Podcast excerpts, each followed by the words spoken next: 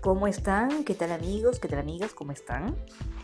Bienvenidos otro día más, gracias a Dios por eso. Ay, chicos, me quería hablarles acerca de... Yo sé que estamos pasando por un momento difícil, incómodo, fastidioso y aburrido. Eh, tenemos que tomar medidas fuertes, yo sé.